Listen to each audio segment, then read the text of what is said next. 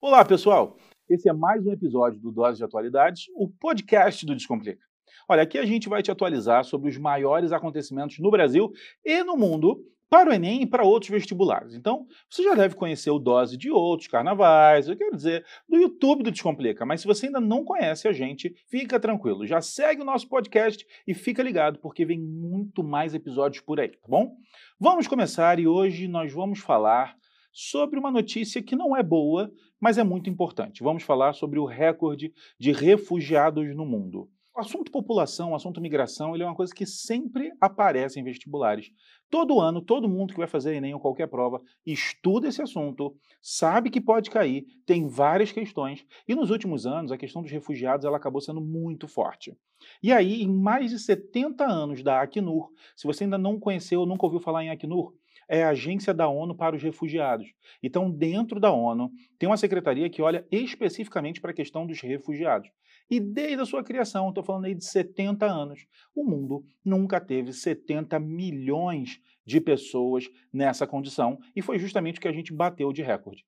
Quando a gente fez a última análise de 2018 para 2019, a gente viu que superamos 70 milhões e essa é a maior marca já registrada pela Acnur. Então a gente decidiu falar sobre esse assunto porque ele é importante para o vestibular, para você como pessoa e para conhecer um pouco melhor o mundo, tá? Então, só para a gente começar a pontuar, tem uma diferença que é fundamental nesse assunto, que é o que é um refugiado e o que é um imigrante. Quando a gente fala de imigrante, a gente está falando de qualquer pessoa que se desloca no espaço, é verdade. Só que quando eu falo de refugiado, tem uma grande diferença. Ele não tem opção. Você fala, como assim, Hansen? É simples. Se eu classifiquei uma pessoa como refugiada, o que eu estou te dizendo é o seguinte: ela corria risco de morte no local em que ela vivia e ela se viu obrigada a migrar. Toda vez que a gente usa esse termo, eu estou falando para você que a pessoa não teve opção. Eu estou falando que ou ela saía ou ela provavelmente morreria. É diferente de um migrante, que por mais que venha de condições muitas vezes difíceis, esse imigrante ele teve a opção. Ele falou: acho melhor migrar e tentar a vida em outro lugar. Geralmente, os refugiados eles são pegos por momentos de guerra, de conflitos, de mudanças políticas, de intolerância, perseguições, de grandes catástrofes. Então é muito comum você ver todo tipo de pessoa. Aquela que estava numa situação ruim, mas aquelas que estavam com uma vida super normal. Uma pessoa que estudava, uma pessoa que trabalhava, uma pessoa que fazia os dois, que estava concluindo a faculdade, que ainda é uma criança. Pessoas que estavam no seu cotidiano, que geralmente são abaladas por grandes movimentos como é o grande exemplo que a gente usa da guerra da Síria.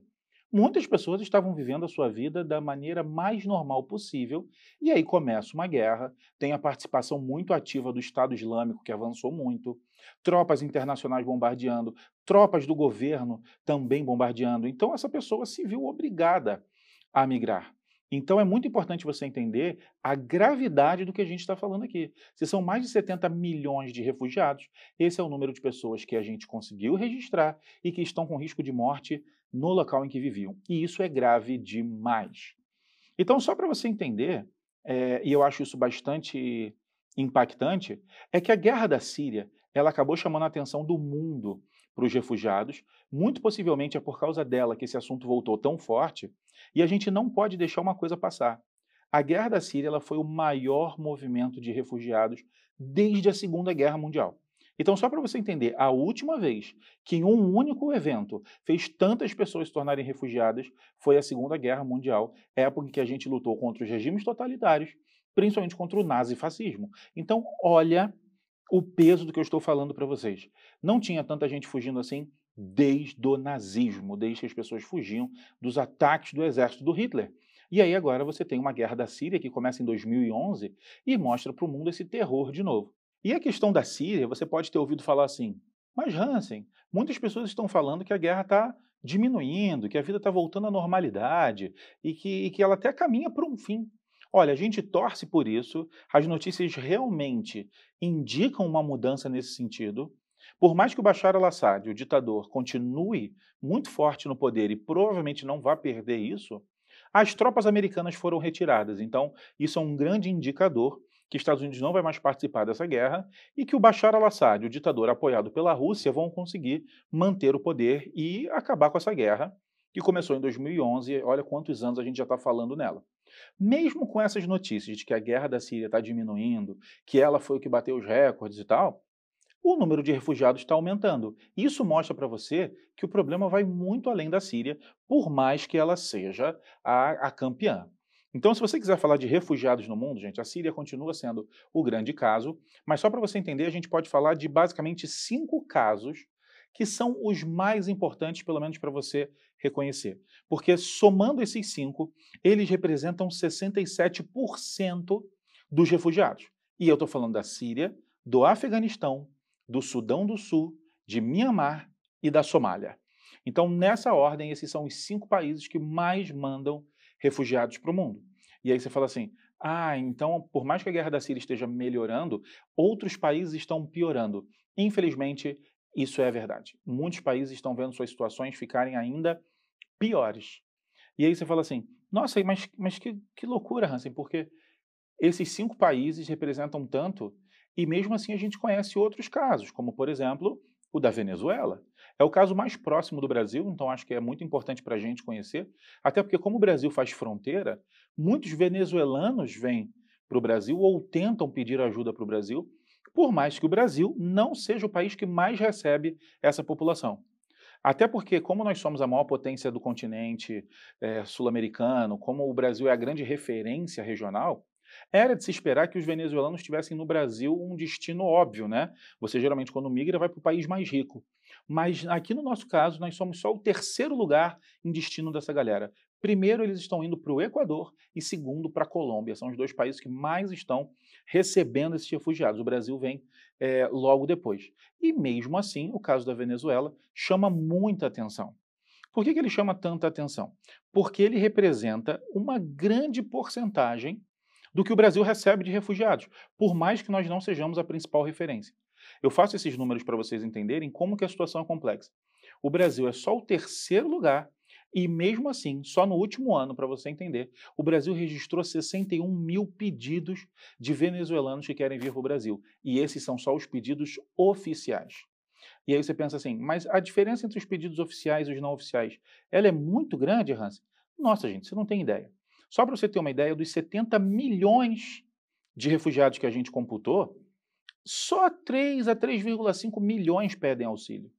Então, não é uma prática comum essa pessoa que está fugindo entrar legalmente com um pedido. O Brasil ele teve 80 mil pedidos de auxílio e ele já se tornou o sexto país do mundo que mais pede esse tipo de, de entrada legal dos refugiados. Então, a maior parte dessas pessoas, elas não têm um caminho legal porque elas não têm tempo, elas precisam correr. E aí você fala assim, Hansen, e, e quem mais recebe essa população, então? Porque se o Brasil ele é o sexto, quem, quem, quem é que está recebendo muito? Aí eu peço só para você tomar um cuidado. Dos países que têm pedido oficial, a gente tem Estados Unidos como primeiro. Então, só para você ter uma ideia, Estados Unidos ele foi o país que mais pediu, mais teve pedidos de entradas legais de refugiados. Então, é, ali tem um destaque do campo dos legais. Mas quando a gente vai para as pessoas que não pedem oficialmente, ou seja, que simplesmente fogem e entram nos países, aí é bem diferente. Tem três países que recebem mais no mundo, que são Turquia, o Paquistão e a Uganda, na África. Então, esses são os países que mais recebem, só que não legais. Aí você pode pensar assim, mas assim, é, Onde estão essas pessoas? Porque, assim, 70 milhões é um número muito alto. A gente não, não vê essas pessoas assim, o, o jornal não cobra tanto. Como é que a gente pode ter isso e passar despercebido? Então, esse é um grande ponto. É, dos 70 milhões, 41,3 milhões são chamados de deslocados internos. O que é ser um deslocado interno? É você ser refugiado, mas não ter conseguido sair do próprio país. Então, imagine se fosse uma situação no Brasil alguém que está sendo refugiado de uma região do Brasil, conseguiu sair da sua cidade, sair da sua região, mas ainda não saiu do país e está em outra região. Então, a maior parte, mais de 40 milhões, são deslocados internos. O que pode significar que, se as situações não melhorarem, se as guerras não diminuírem, essas pessoas podem começar a ir para outros países. E você já viu o quanto que isso implica em mudança política, em novos acordos. Aí você pensa assim, é, é, verdade, eu vejo muito, muita questão política, muita questão de, inclusive de eleições, que trazem o assunto refugiado como uma coisa muito séria, que trazem as migrações. É verdade. Eu vou dar dois exemplos para vocês que eu acho que funciona muito. Um é você entender que os Estados Unidos ele alterou suas regras para acelerar o processo em que ele tem a, a, possibilidade de expulsar pessoas que estão com vistos ilegais no país. Então, ele quer acelerar esse processo justamente para conseguir é, inibir algumas pessoas que estão pensando de entrar de forma ilegal e retirar pessoas que estão nessa condição. Então, isso é uma, uma estratégia política, isso é nova, um novo posicionamento americano que mostra que eles não estão é, felizes com a forma como que as coisas estão acontecendo lá. E o outro foi o novo ministro do Reino Unido, que entrou no lugar da Theresa May, que é pró-Brexit. E a própria saída do Reino Unido da União Europeia foi uma das formas de também controlar o território para a questão das migrações. Então, a gente imagina que essas questões devam continuar no Reino Unido. E isso mostra a importância desse assunto. Aí você pensa assim, nossa, Hansen, tá, eu estou entendendo a situação, mas você falou que tem muitos casos. Além desses que a gente conhece muito, tem alguns casos novos que possam significar que a gente tenha que ficar de olho, que possam aparecer no vestibular, ou que sejam muito novidade? Olha, gente, é, a gente pode destacar o caso de Mianmar, que eu até citei rapidamente, mas que já foi cobrado no vestibular da FUVEST, que é um dos vestibulares de referência do Brasil, o que quer dizer que pode aparecer em outros vestibulares, pode aparecer no Enem, que foi a questão dos Rohingyas. Muita gente não conhece os Rohingyas, mas eles têm uma situação calamitosa num país chamado Mianmar. Só para vocês terem uma ideia, eles não são considerados cidadãos lá. Então, sabe, tipo, ah, a Constituição, ah, todo cidadão tem direito a X, Y, Z coisas, eles não têm, porque eles são considerados sub quando você compara com toda a população. Então, isso é uma situação que já é terrível, essa população já vive muito mal em Mianmar. Só que depois de alguns casos muito complicados de violência, começou uma perseguição muito forte pela maioria budista, que é quem mora em Mianmar, e essas pessoas estão se deslocando para Bangladesh. O problema foi que a questão da FUVEST ela cobrou exatamente o conhecimento sobre a origem de quem estava perseguindo, ou seja, uma população de maioria budista, e para qual país eles estavam fugindo, que era o caso de Bangladesh. Então, isso aí fica um exemplo de conteúdo que a gente tem que ficar de olho. O outro, que para mim é assim, é super importante a gente conhecer, é o caso do Iêmen. É, a ONU acabou de considerar o Iêmen como a maior crise humanitária do mundo. Então, num, num, planeta que tem tanto problema quanto o nosso, eu tenho certeza que qualquer um conseguiria citar dois, três problemas graves do mundo hoje. O Iêmen foi considerado o pior deles. Só para você ter uma ideia, é um, é um conflito que tem muitas crianças envolvidas. É um conflito que já teve três graves crises de cólera. A maior parte dos países do mundo nem fala mais em cólera, gente. E lá eles tiveram crises pesadíssimas. O Iêmen, também muita gente nunca ouviu falar, ele é o país mais pobre do Oriente Médio. Então, dos países árabes, o Iêmen é aquele que tem a situação naturalmente mais difícil por ser o mais pobre. Além disso, ele teve uma tentativa de golpe, então o país está dividido, a capital foi tomada por um grupo, o governo se deslocou e governa de outro lugar, e essa disputa interna, ela trouxe atores externos. Só para você ter ideia, um grupo tem apoio do Irã e outro grupo tem o apoio da Arábia Saudita. Então o Iêmen é um país pobre, mas dentro dele os grupos tiveram apoio das duas maiores potências regionais.